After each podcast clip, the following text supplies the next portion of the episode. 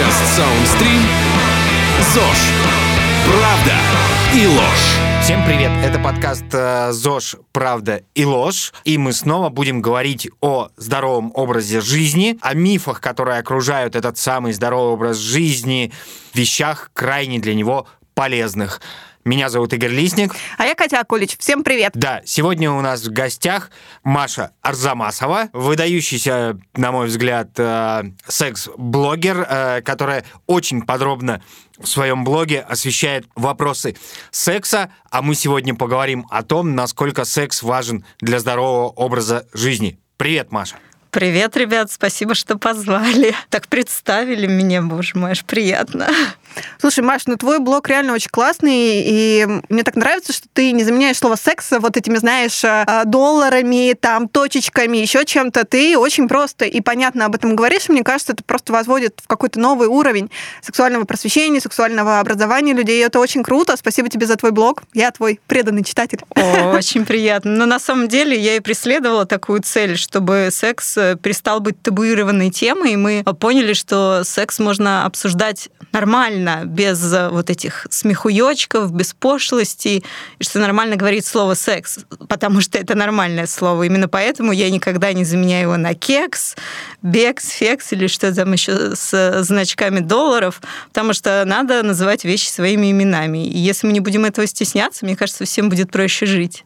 Ну да, вот э, Катя провела два дня в научных и творческих изысканиях, читая твой блог, вот, и Почему это два мне дня? в Телеграм. Два года вообще-то. О, Но просто так ты читала, скажем, по посту в день, а в последние два дня ты получила концентрированную порцию это правда. Машного блога, при этом присылала в Телеграм э, всем, кто причастен к производству нашего подкаста, вопросики и опасения по поводу того, что она будет краснеть, бледнеть, у нее будет сбиваться дыхание, и она не сможет произносить слово «влагалище». Но это мы посмотрим. Влагалище. Вот, и даже не покраснела, я свидетель.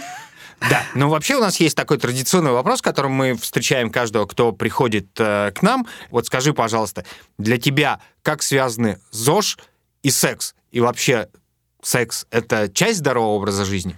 Мне кажется, можно подойти с такой психологической точки зрения, что здоровый образ жизни — это в целом забота о себе, А, забота о своем здоровье, не только физическом, но и психологическом, забота о своем питании, о своем внешнем виде. То есть это такая глобальная история, которую можно сказать, что это забота о себе. И в этом плане, мне кажется, секс очень хорошо вписывается в эту концепцию, потому что это части психологического и физического здоровья точно так же. Слушай, ну вообще, когда говорят про секс, то всегда думают, что секс, он очень тесно связан с физической активностью, с похудением, вот еще с чем-то таким. Как ты думаешь, вот это вообще миф или действительно сколько нужно трахаться, чтобы похудеть? Ну да, такой идеальный, идеальный спорт, да, у тебя тут э, есть и разминка в виде петинга, основная часть в виде э, скажем так, непосредственно А потом 10 сексуального контакта. подходов. Да, потом 10 подходов, да, и отдых такой, расслабление и заминка, когда вы лежите и оба смотрите в потолок, например. Вот э, можно ли назвать в этом плане секс идеальным видом спорта? Слушай, ну если каждое действие расценивать как потерю калорий, ну, то, в общем, мы худеем каждую секунду своего существования. А В этом плане было бы странно расценивать секс как историю «я буду заниматься сексом, чтобы похудеть». Но если подходить к нему очень однобоко, то всегда получается проблема. Известно, что, да, секс помогает выработке гормонов, там, окситации на счастье, хорошее настроение, точно так же, как и спорт. В этом, наверное, э, ну, они похожи. Во время секса есть некие физические какие-то уп- ну, там, упражнения, которые- Упражнения. скажем так. Ну, по крайней мере, есть нек- некоторые позы, которые без должной физической подготовки просто тяжело ну, выдерживать. Кстати, какие? Вот ты меня как девушка поймешь, когда ты сверху э, и ты начинаешь активно двигаться, ну в какой-то момент у тебя и бедра, и вообще все затекает, и ты такая, «Э, может быть, мы поменяемся, и я буду снизу, и ты будешь работать. Ну да, есть такое. Вот, я уверена, что парни точно так же, когда он сверху, сверху приходится больше напрягаться в физическом плане. Но тогда все-таки секс это больше про нагрузку, чем про расслабление, или все зависит от Слушай, ну перемены можно поз? же сменить абсолютно расслабленную позу, лечь на бок вдвоем ложками и в, тихом каком-то своем темпе двигаться, и это будет совершенно ну, другая история. В общем, здесь как раз хорошо, что у тебя нету задачи, когда там а, вот 100-метровка, тебе ее нужно пробежать как можно а, ну, наименьшее время. А здесь ты просто сам выбираешь комфортную для себя историю. Если в этот момент ты такой, ох, что-то я подустал, давай замедлимся. Почему нет? Вообще, есть ли какая-то однозначная история, на что лучше действует секс? На физическую форму или на психологическую? Или по этому поводу идут э, разного рода холивары и никакой, скажем так, одной точки зрения нет? Ты знаешь, я не знаю ни одного мастера спорта в области секса, ну или человека, который бы вот прям я буду заниматься сексом, чтобы у меня было идеальное тело. Хотя я уверена, что такую программу тренировок можно прописать. Вопрос только зачем? Вот когда ты подходишь э, к сексу как к спорту, наверное, утрачивает то, что он на самом деле в себе должен нести, а это все же взаимодействие ну, как минимум, там, двух партнеров, да, вот, и это какая-то обмен энергии, это все равно история, это ваша история. Про чувства. А, ну, она, она много про что, и про чувства, и ваша психологическая сонастроенность, и гормоны, и, и чего там только не замешано. Поэтому, ну, не надо так однобоко к нему подходить, что это спорт. То, то есть секс — это такая универсальная штука, как хотим, так и вертим, да, в общем. Но мне, кстати, кажется, что вот то есть то, что ты перечислила, то, из чего состоит секс, это еще и про коммуникацию. Это... Конечно, абсолютно. И умение, собственно, говорить. Чем мы сейчас и занимаемся. Mm. У нас разговорный жанр.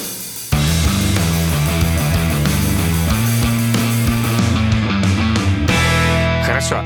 Если э, секс это все-таки история про здоровье в том числе, может ли отсутствие секса сказаться каким-то образом на здоровье? Психологическом ли, физическом ли? А, ты знаешь, я вот сколько замечаю, такую переоцененность секса, есть очень много таких стереотипов, что якобы отсутствие секса в жизни – это очень плохо, и оно у тебя вызывает ложное... Вот, вот, вот, наконец-то, наконец-то, наконец-то!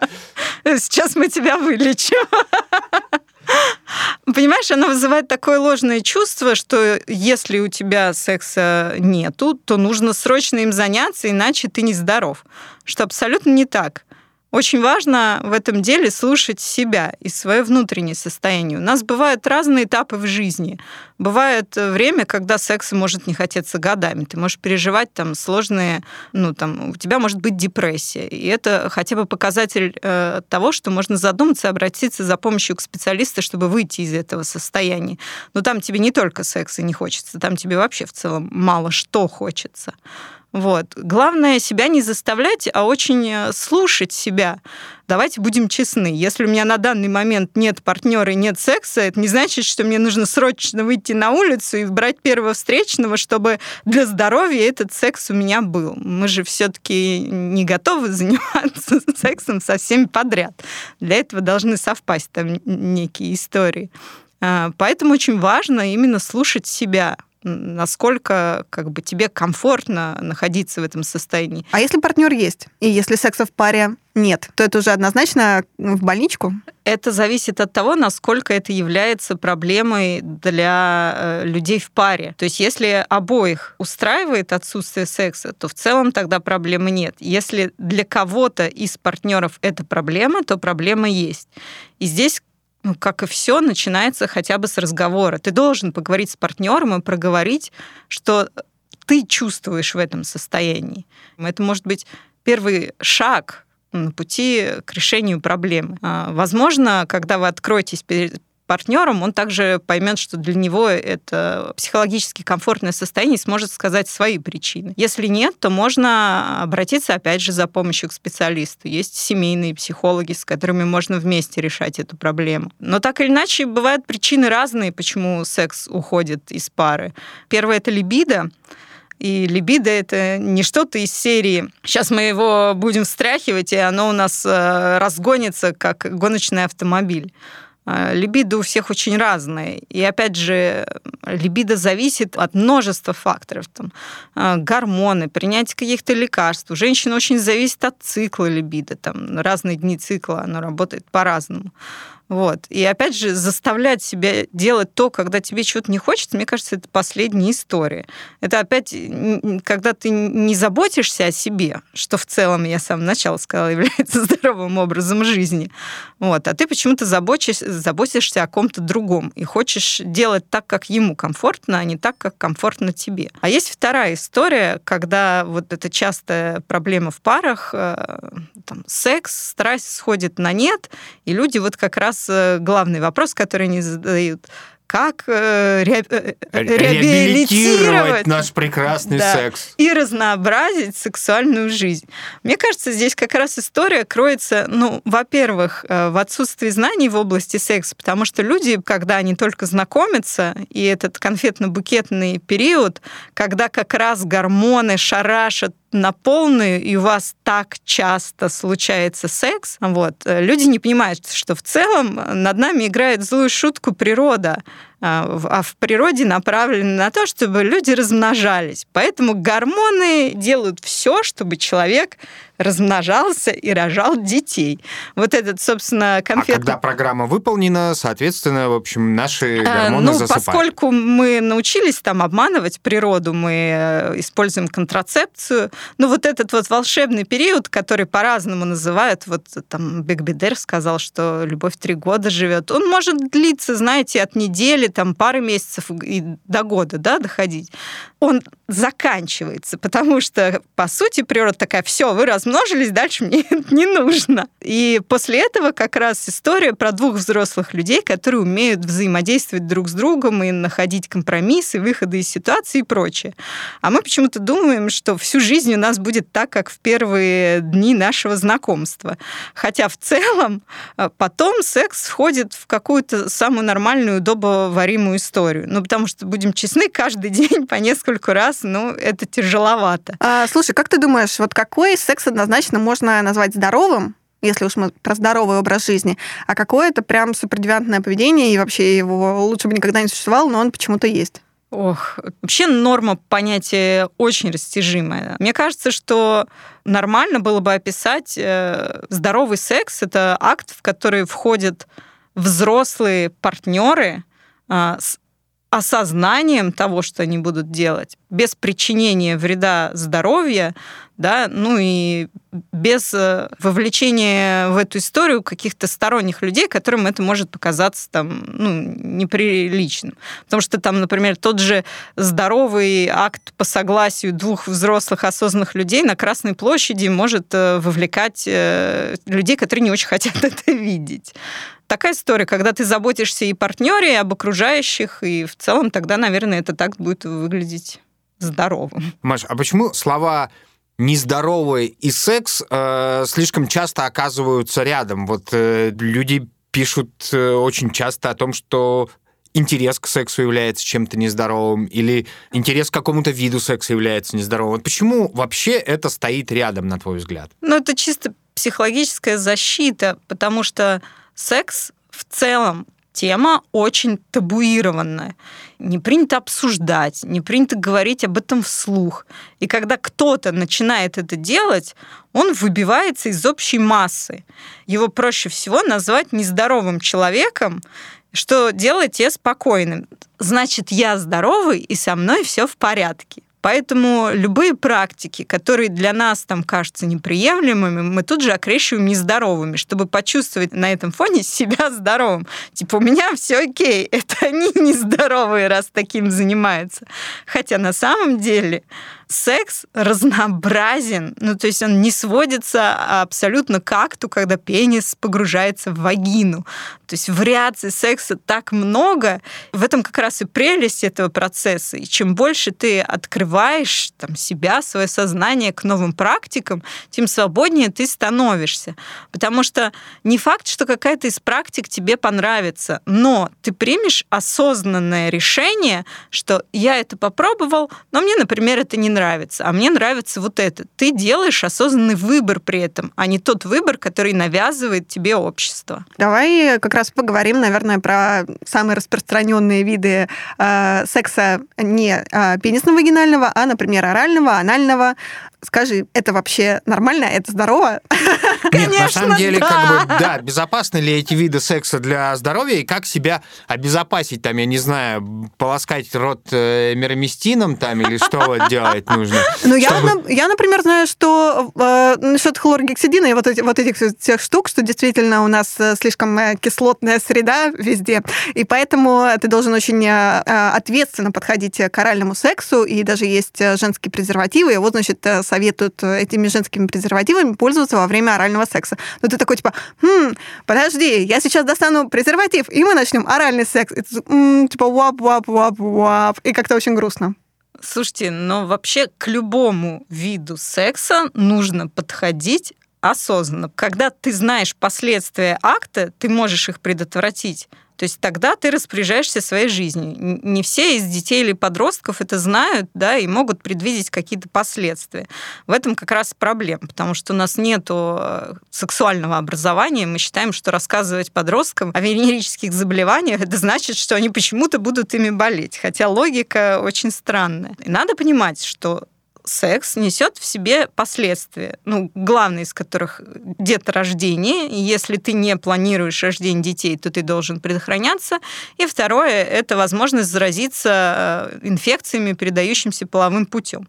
Если ты не хочешь э, лечиться от болячек, а есть и болячки, которые не лечатся, то ты точно так же должен предохраняться. А дальше очень важно получать, собственно, знания, какие виды секса менее э, опасны, какие более опасны. Ну, ну, например, э, процент заразиться при оральном сексе э, болячками, он меньше, нежели там, при анальном или вагинальном. Но это не значит, что он отсутствует. Поэтому по-хорошему с новым партнером оральный секс должен быть защищенным. Это либо э, минет с презервативом, либо кунилингус с латексными салфетками. Но как ты сказала, что э, мы воспринимаем это, о, неужели, что, минет, надеть презерватив?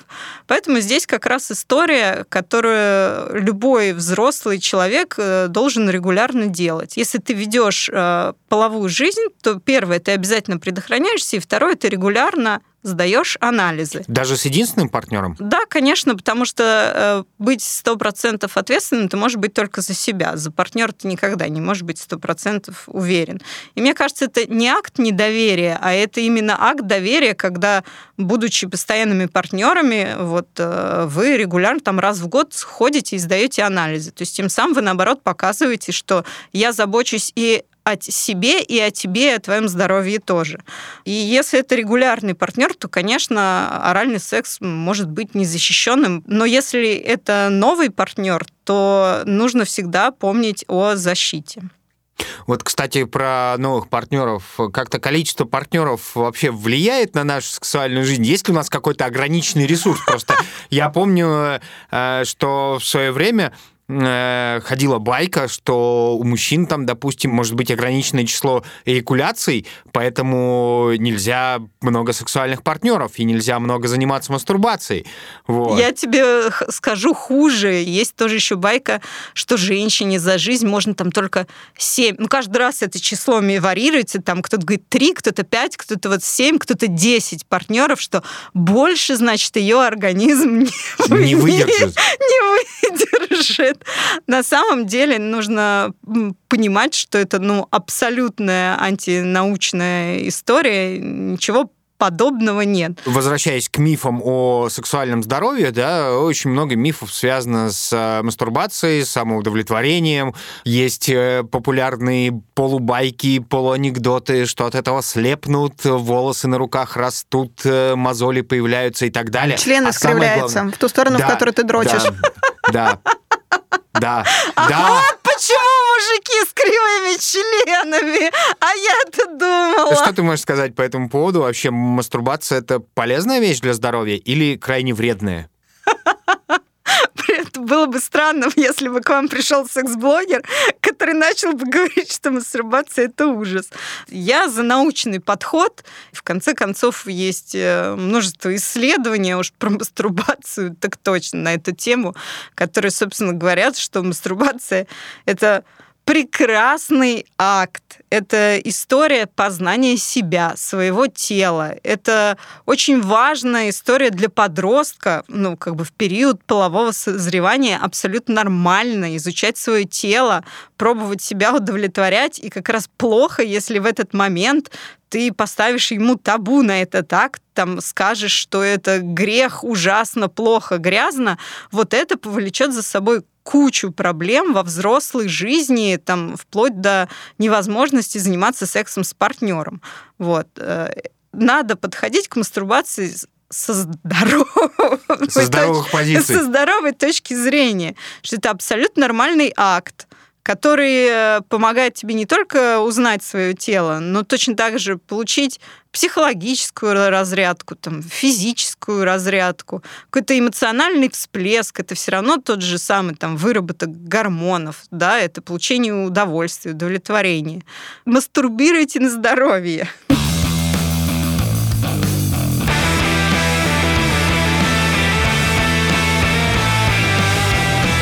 каждого человека, который к нам приходит, спрашиваем про противопоказания. Есть ли для секса какие-то противопоказания? Послушай, ну, противопоказания — это как раз та история, которая говорит врач, потому что, ну, есть какие-то там часто после родов у женщины период восстановления, там, когда секс противопоказан, истории какие-то послеоперационные, воспалительные.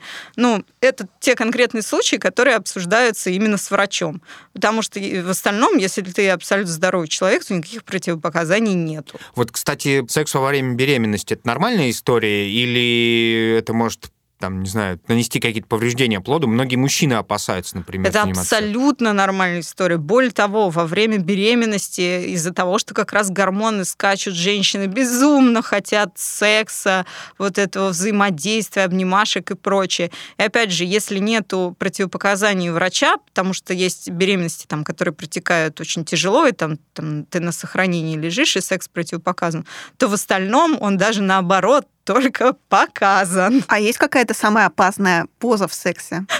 наверное, если ты свисаешь с балкона, то да. Слушай, я просто помню, что я как раз в Твиттере наткнулась на огромный тред, где были фотографии с кровью, и там было написано, боже, мы со с моей подружкой только что сломали мне член, едем в больницу. И, в общем, это так жутко, и, ну, там не было в этом трейде написано, как именно, в общем, они да, его обычно сломали. бывает, э, рвут уздечку, и тогда кровь идет. Ну, то есть вот прям пополам не сломается. Ну, нет, это э, рвется уздечка. Но это, опять же, скорее... Кажется, я сейчас в обморок упаду.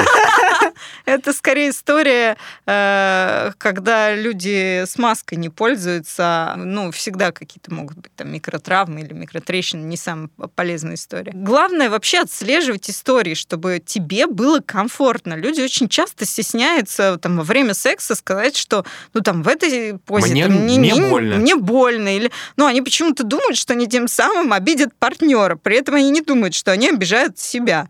Нужно отслеживать свои ощущения. Если тебе что-то некомфортно, это говорить. Ну, знаешь историю, многие девушки стесняются попросить смазку купить, потому что они считают, что если у них выделяется недостаточно смазки, то вот значит их партнер не очень возбуждает, что абсолютно ересь. В чем проблема? Купи бутылочку лубриканта, и это решит все твои проблемы на раз-два. Ну вот, видишь, люди все стесняются, что-то боятся. Ну, бутылочку вина купить проще, чем бутылочку лубриканта. Да, ну, Ты знаешь, я не фанат э, пьяного секса, вообще секс под какими-то веществами, это как раз история, когда ты отключаешь свое сознание, э, и секс получается нездоровым. Потому что, опять же, если мы говорим о концепции согласия, то все же трезвые люди должны понимать, что они хотят заниматься сексом. Когда один из партнеров пьян, он вряд ли может дать то самое трезвое согласие. Слушай, а если это обратная ситуация? Партнер, наоборот, давит и говорит, ну, давай-то попробуем, вот ты потерпи немножечко, и потом вот, типа, все придет. Ну, не знаю, бывали ли у тебя случаи, чтобы тебе, да, в блог писали прямо мужчины, которые говорили, мне больно, там, потому что моя девушка, там, просит меня заниматься такой практикой, я не хочу, как мне ей об этом сказать, то есть, вот, потому что обычно считается, что мужчина все делает, как бы, а девушка не может сказать. Ну, просто в наших реалиях патриархального общества общества, конечно, чаще всего э, ну, манипулируют и давят именно мужчины. Но это не значит, что не бывает обратной картины. Конечно, и обратная картина случается, просто реже потому что, ну, как бы вот у нас считается, что именно ведущую роль должен играть мужчина, а женщина вроде бы как подчиняется. И вот эта вот ложная история, что когда женщина говорит, ну нет, ну не хочу, это якобы вот так она играет, что на самом деле нет. Ее просто надо уламывать. Многие мужчины реально так считают. Это как раз плохо, и э, история тому, что мы должны учиться нормальному взаимодействию сексуальному, что если партнер говорит, я не хочу и мне больно, это главное явный признак того, что практику нужно прекратить. В конце концов, э, ты же не хочешь делать человеку, ну, которого ты вроде как любишь, больно. Ну, это какая-то история, там, попахивающая садизмом. А почему проще написать, не знаю, э, там, секс-блогеру, чем э, спросить и поговорить с человеком, который вроде твой близкий? Ну, у людей есть очень много страхов. Они боятся сказать, боятся обидеть партнера или боятся, что если они от чего-то откажутся, то партнер начнет искать это на стороне. Это главный страх у женщин. И более того, им его внушают другие женщины, что а вот не будешь делать так, он пойдет, найдет на стороне. Разве ты хочешь, чтобы он к любовнице уходил? И возникает такое ощущение, что вот ты должна просто все на свете мочь, уметь, хотеть. Вот. А если что-то ты не хочешь, э, то он сразу пойдет на сторону искать. Никто в обратном ключе не рассматривает. Ну женщины же очень редко давят на мужчин там в плане того же анального секса, чтобы женщина мужчине говорила, значит, сейчас я тебя имею стропоном в задницу, а если нет, то я иду искать это на стороне. Это скорее редкая картина, нежели наоборот, когда мужчина начинает женщину продавливать на анальный секс. Окей, раз уж мы заговорили про секс и игрушки, вообще что ты можешь сказать по поводу секс-игрушек? Я вот э, знаю, что во время, например, первого локдауна, первого карантина, многие представители там секс-шопов просто говорили, что у них буквально смели все витрины. И вот что ты вообще скажешь про игрушки? Насколько это здоровая история? Это супер здоровая история, и это история, которая помогает тебе развить твою сексуальность, да, развить твою чувствительность. Именно с игрушками легче всего пробудить спящие зоны, научиться получать оргазмы там разными способами. Это история, которая как раз приносит э, разнообразие в вашу пару. Появляется там тысячи один вариаций, как вы можете взаимодействовать друг с другом с помощью игрушек.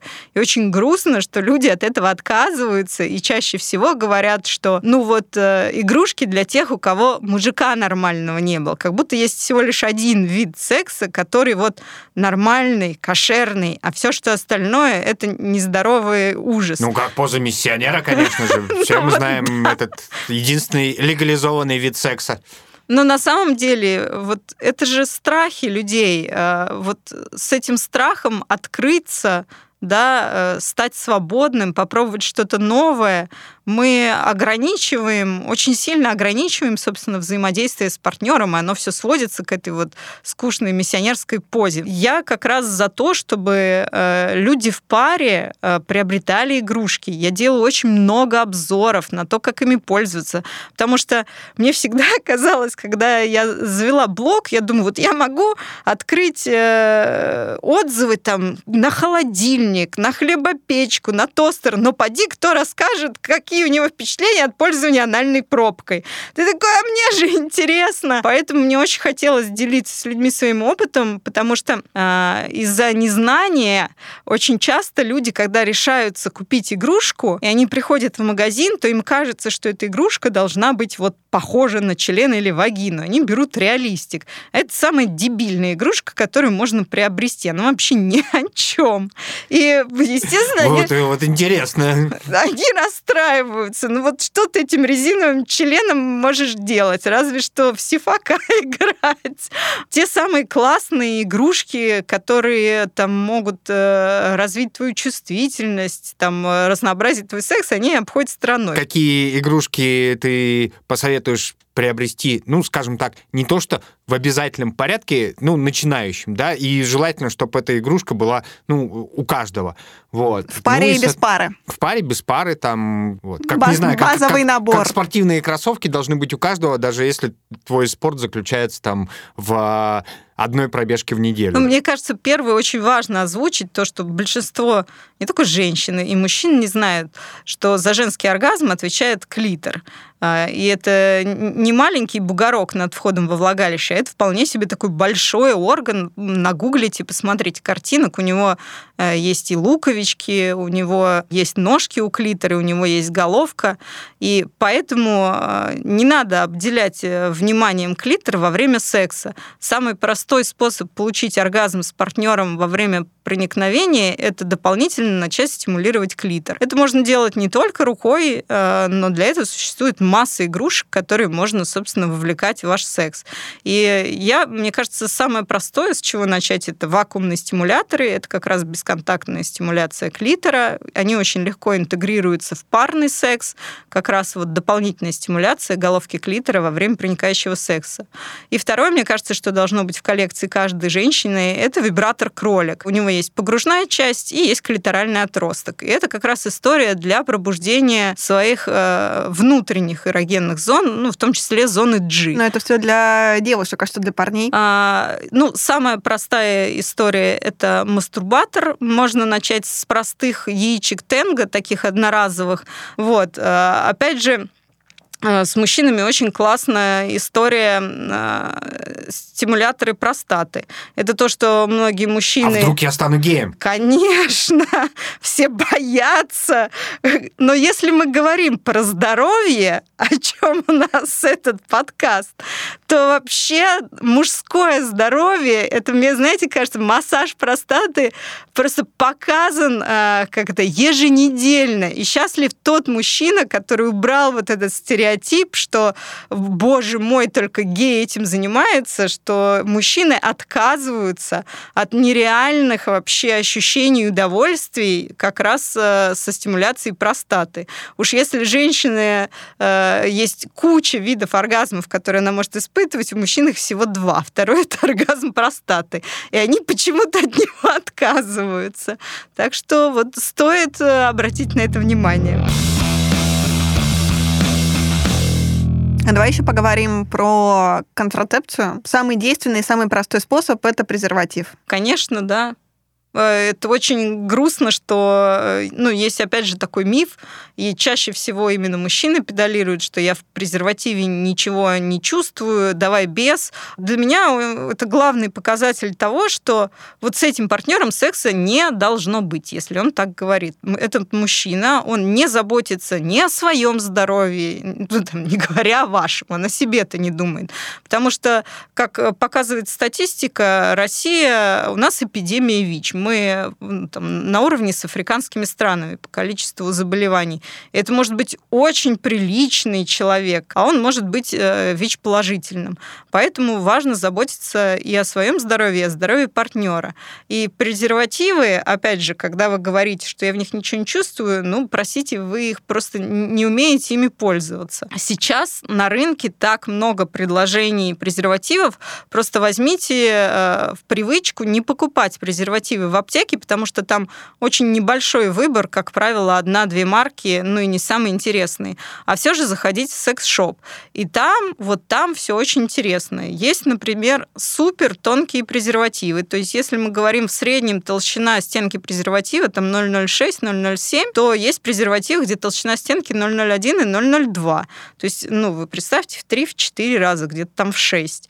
А, есть презервативы, э, которыми все чаще всего пользуются латексные, а есть презервативы из полиуретана. А полиуретан – это а, Более материал, чувственный материал? Но он пропускает тепло. Латекс нет, а полиуретан пропускает тепло. И у тебя действительно ощущение, что ну, как будто бы и, и без.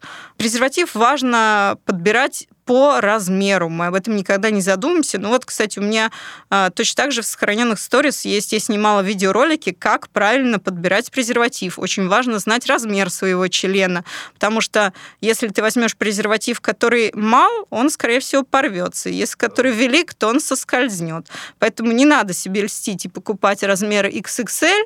Как бы нужно быть реалистом. Судя по тому, что мы успели сегодня обсудить за подкаст, я так понимаю, что размер все-таки не имеет значения? Ну, понимаешь, проблема в том, что э, из-за насмотренности порно э, у людей возникает ложное представление о том, каким должен быть размер. Вот то, что они видят в порно, они думают, что вот это вот нормально. И Порно это художественное кино. И естественно... Там даже Оскар дают. Это не имеет ничего общего как бы с реальной картиной жизни. Там средний размер по палате в России 13 сантиметров. Это абсолютно как бы нормально. Все начинают думать, что вот у них все плохо. И, и у них микропения. И начинают Микро... покупать себе большие автомобили. Да, и история с тем, что микропения это все же заболевание, ну, которым очень небольшой процент мужчин страдает. Там в среднем, по-моему, микропения это то, что там меньше 7 сантиметров.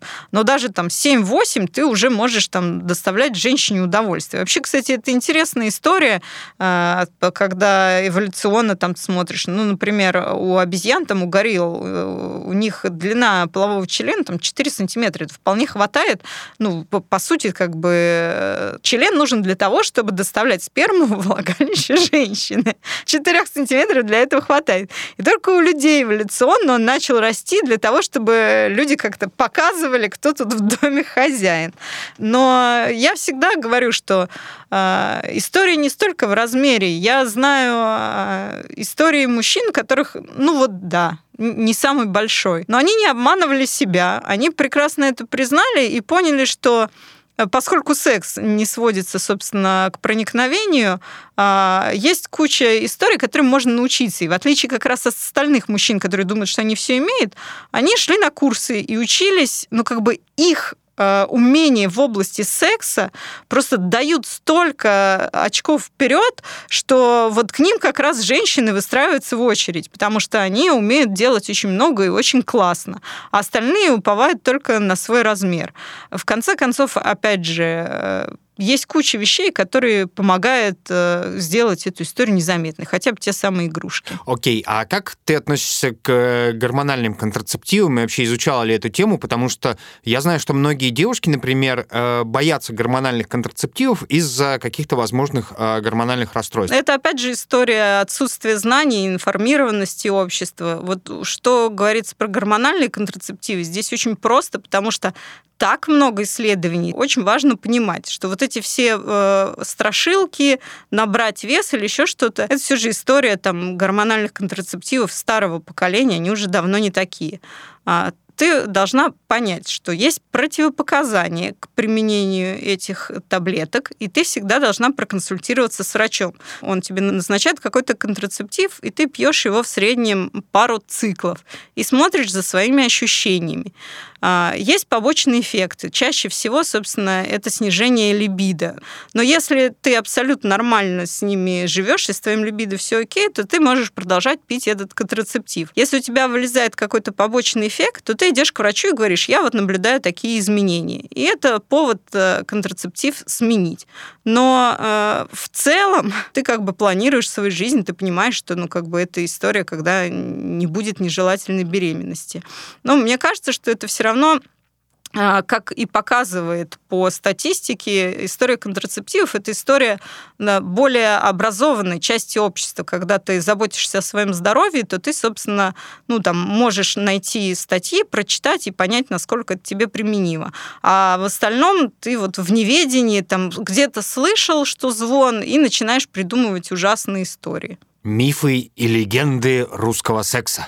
Ну да. Ну просто надо понимать, что есть противопоказания, есть побочные эффекты. И я сказала, как вот свести это на нет. Хотела у тебя спросить про книжки. А, их достаточно много, они совершенно разные. Ну вот, то, что, например, у меня есть эта Библия секса, и так интересно, что в этой книге очень большая часть посвящена не, собственно, самому процессу секса, а процессу активного согласия, поцелуем, отношениям. Это так удивительно. А, или, например... Это важно, мы же это пропускаем. Мы почему-то думаем, что секс — это вот именно прям акт. Вот. Ну да, ну то есть это... А все, что ему предшествует, это не секс. И, например, есть э, маленькая история женской сексуальности. Тысяча один вопрос про это. Кстати. У меня сексуальное образование началось с этой книжки. Ну, то есть, насколько книги, не знаю, актуально покупать прямо сейчас, нужно ли их покупать, или это все должно идти через э, разговор с партнером или разговор с сексологом, с психологом? Не, ну, конечно, книжки — это та история, которая очень помогает получить знания. Есть множество источников, как можно знания получить. Да? Ты можешь читать книги, ты можешь ходить на лекции, ты можешь общаться со специалистами в области, ты можешь читать секс-блогеров, сексологов. Ну, то есть, если у тебя есть запрос, э, получить знания уж в нашем обществе это не так сложно. Очень важно при этом уметь фильтровать знания, включать какое-то свое рациональное мышление и понимать, что если вам что-то говорят, это не истина в последней инстанции. Я когда ходила на многочисленные секс-тренинги, там половина информации — это вообще страшная история, что женщина должна, как она должна ублажать мужчину. То есть если вот выкинуть этот мусор, даже там есть полезность полезное. Там какие-то техники дают, замечательные техники, если бы вот тебе сверху не накидывали вот этот вот мусор. А как ты думаешь, с какого возраста детям стоит рассказывать про секс? С какого возраста, в принципе, можно вводить половое воспитание в школах? Вообще, ну, есть же разработанные там ВОЗ, рекомендации, психологи все советуют. В среднем а, сексуальное образование начинается довольно рано, с 4 лет, но это не значит, что в 4 года тебе рассказывают, как презерватив надевать, потому что сексуальное образование включает в себя очень много историй. Это как раз та самая концепция там согласия, знания своего тела. И э, если если смотреть э, пример развитых стран, ну, например, скандинавских стран, где э, сексуальное образование уже давно, оно как раз начинается еще в детском саду и планомерно там потом в школе продолжается, да, мы хотя бы на их статистике можем посмотреть, насколько там низок уровень подростковых беременностей. В отличие от нас, у них нету эпидемии ВИЧ. Это история, которая тебе очень помогает. Я удивляюсь, почему подросткам отказывают в этих знаниях. Маш, слушай, а расскажи еще про качку интимных мышц. Ну, если уж мы про ЗОЖ Это тоже про спорт. Про, про спорт, да. Вот нужно ли, нужно ли качать интимные мышцы? Я даже знаю, что есть специальные тренажеры, которые подсоединяются к твоему смартфону, и ты, значит, мышцами что-то да, зажимаешь. у меня много там этих приложений есть. А, это как раз очень полезная история, если мы говорим про женское здоровье. Вообще, если это рассматривать, например, с точки зрения удовольствия, а, интимные мышцы в тонусе, это значит, что во время возбуждения больше крови приливает к этим мышцам. То есть это намного а, ярче становятся оргазмы и ярче ощущения. Ну, а второе – это история про здоровье, потому что слабые интимные мышцы к сожалению, это история стрессового недержания мочи, когда ты чихнула, и вот несколько капелек у тебя вытекло. Чаще всего это проблема, с которой сталкиваются женщины после родов. И это опущение органов малого таза и совсем там уже в случаях это выпадение. Поэтому э, нужно заниматься интимной гимнастикой регулярно. Это в целом э, либо два раза в неделю, либо каждый ну, месяц месяц, в полгода ты качаешь интимные мышцы вот с помощью тренажеров. А, сейчас очень много тренажеров с обратной связью, вот, собственно, с приложением, которое ты закачиваешь в телефон, и очень там интересно, вот э, играешь в разные игры, там напрягая свои мышцы. Я он там ворота открываю, через них фигуры ездят. У меня даже есть этот арканоид, когда шарик там отбивает, в общем, кирпичи ты разбиваешь.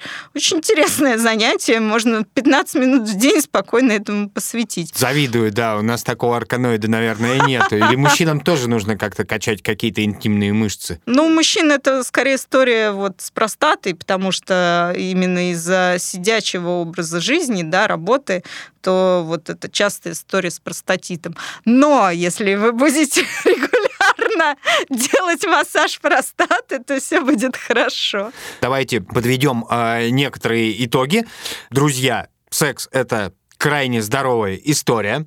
Разговаривать о сексе, тем более разговаривать об этом с близким человеком, тоже очень здоровая история. Разнообразная и богатая сексуальная жизнь потрясающе сказывается на вашем здоровье. Я напомнила, что сексом лучше не заниматься с алкоголем, и я прям что-то немножко взгрустнула, но попробую воспользоваться советом. В общем, ребята, секс двух взрослых, отвечающих за себя людей, это крайне классная и здоровая штука. Заботьтесь о себе, предохраняйтесь в тех случаях, когда это необходимо, качайте интимные мышцы, когда это нужно, и будьте счастливы. Маш, спасибо тебе большое, это было очень круто. Спасибо вам. Над подкастом работали ведущие Катя Акулич и Игорь Лисник, редактор Дмитрий Лебедев, звукорежиссер Артур Кулаков, продюсер Сергей Епихин. Это подкаст Soundstream. ЗОЖ. Правда и ложь.